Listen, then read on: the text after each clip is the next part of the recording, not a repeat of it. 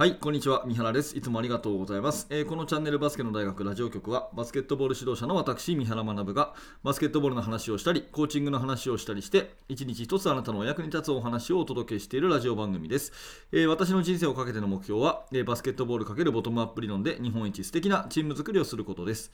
えー2022年、えー11月の18日金曜日になりました。今日も聞いていただいてありがとうございます。えー実は昨日ですねあの、うちのチームの練習にですね、え3人の方が見学に来ていただいて、え福島県の教員の近藤さんという方と、あと J リーグの、ね、監督の田坂さんという方、そして、え B リーグのヘッドコーチをされたり、今は、ね、指導者育成の方でお仕事をされている、えー東堂さんという方ですね、え3人が、えたまたまこう同じタイミングで来ていただいて、本当にね、え楽しい楽しいお話をさせてもらいました。やっぱりうちのチームね、いろんな方、ボトムアップ理論を見たいということで、え本当にいろんな方が来てくださって、え指導者の方もそうですし、え日本中のですね、あの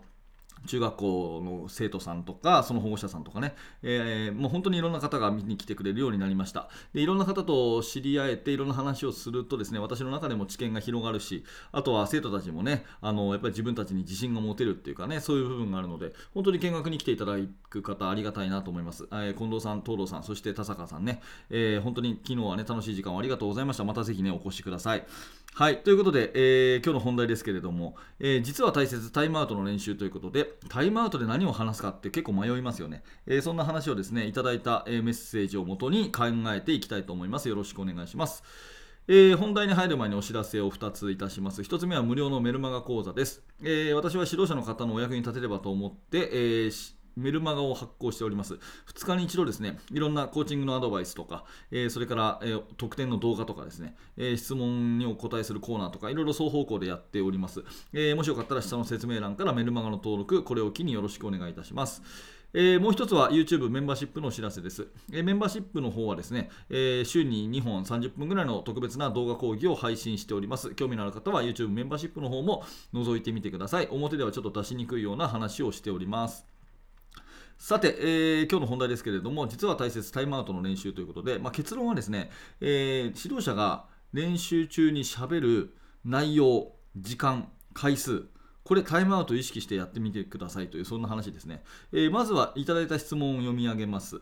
えーっとですね、メルマガの受講者さんからですね、えーバスケの大学いつもし勉強になっています。私は中学校の女子チームを指導しています。自分は指導歴10年程度なのですが、2年ほど前から三原先生や、えー女子日本代表の恩塚先生の指導法に感銘を受け、自分のチームに先生方のエッセンスを取り入れて指導していますということで、ありがとうございます。えー最近の悩みですが、タイムアウトの時の指示はどのようにやっていますか？特に接戦で勝っている時の指示について教えていただきたい。戦術の方がいいのか、メンタルの方がいいのか、えー三原先生の考えを教えてくださいということですよね。はい、ありがとうございます。えーっと、タイムアウトは50秒という限られた中で、選手を落ち着かせ、やることを整理させて、そしてやる気を高めるっていう効果がを持たないといけないわけですよね。で、私の中では、うんと接戦の時に勝っている時っていうのは、まあ、このまま逃げ切るぞっていう話になってくると思うんですけど、基本的に先生が、ヘッドコーチが言うことは、あくまで、えー戦術的なその確認っていうかね、戦術的な確認、うん確認、まあ、戦術に関すること、ね、スクリーンに対してはスイッチ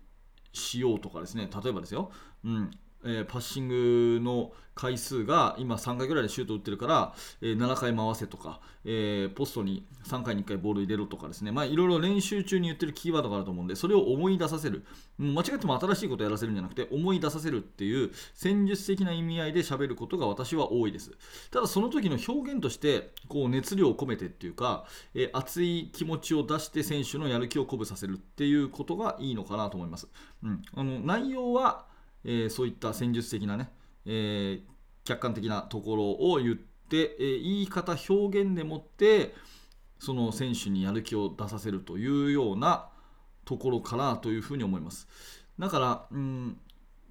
どっちだけでもよくないんですね。どっちだけでもよくないっていうのはそのとりあえず頑張れ頑張れっていうだけじゃ当然タイムアウトの意味はあまりない。時々あるかもしれないですけどね。残り10秒1点負けててね、ここでディフェンスと。でやるべきことはもう分かってるって時におい悔いのないようにやってこいよ。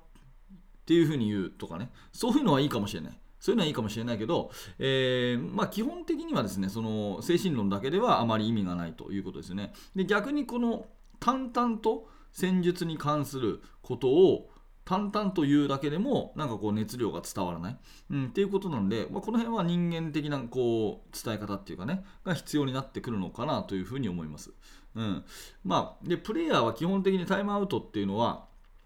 一種の異常心理って言ったらいいのかな。もうパニックになってたりとか慌ててたりとか、まあ、息も上がってるしすごいこう何か異常心理でコートから選手が来るっていうふうに思った方がいいんですね。でその時にですね、え、どんな風な話し方、ね、声のトーンとか、え、表情とか話す内容とかどんな時にどんな話し方が一番いいのかっていうのはもうこれはコーチの感性であって、えー、非常にこれはベテランにかなうものはないんですけれどもやっぱりその怒ってるパニックになってる子に怒ってもしょうがないわけですよね。相手相手というか選手がね選手がカッカしている時に冷静に話をしていくと選手も冷静になったりとか選手がこう沈んでてああもうダメかなって沈んでる時には熱っぽく話をしてもう一回やる気に出させるとかこういうところはそのご自身の性格に合わせて、えー、やっぱり話術をこう練習されるといいんじゃないかなと思います。でね、えー、っと今日のお話のテーマとしてちょっと私が伝えたいことはですねこのご質問の回答は以上なんですけど、うん、もう一回まとめると基本的に戦術的な話をするべきででただその話し方のトーンとか、ね、表情とかそういったところで人間性を伝えていくっていうのがいいんじゃないかなっていうふうに思うのが質問に対する答えですね。でここから私がメッセージはそのタイムアウトの練習を先生もしてくださいっていう話ですね。でタイムアウトの練習をしてるって言える人は多分このラジオを聴いてる中でほとんどいないと思いますはっきり言って、うん、タイムアウトの練習してますかって言ったら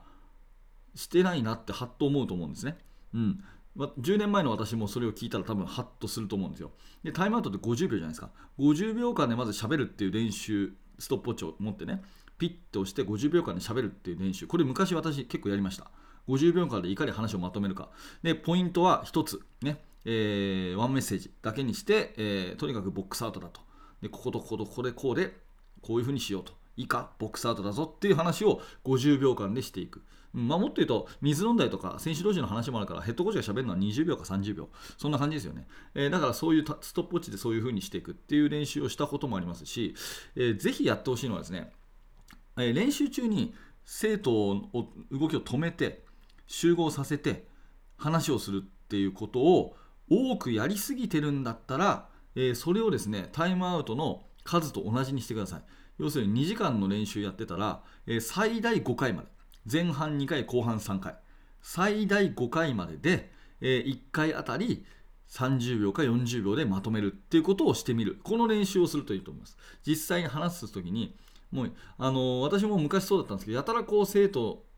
生徒っていうかプレーを止めてね止めてこう言うって止めて集合させて言うっていうことがすごく大事なそういうのもたくさん大事な時期もあるんだけど基本的にはあの練習をさせていった方がいいじゃないですか。こう、ね、3時間練習があってストップウォッチで全部測ってたらコーチが2時間喋ってたみたいなねそうい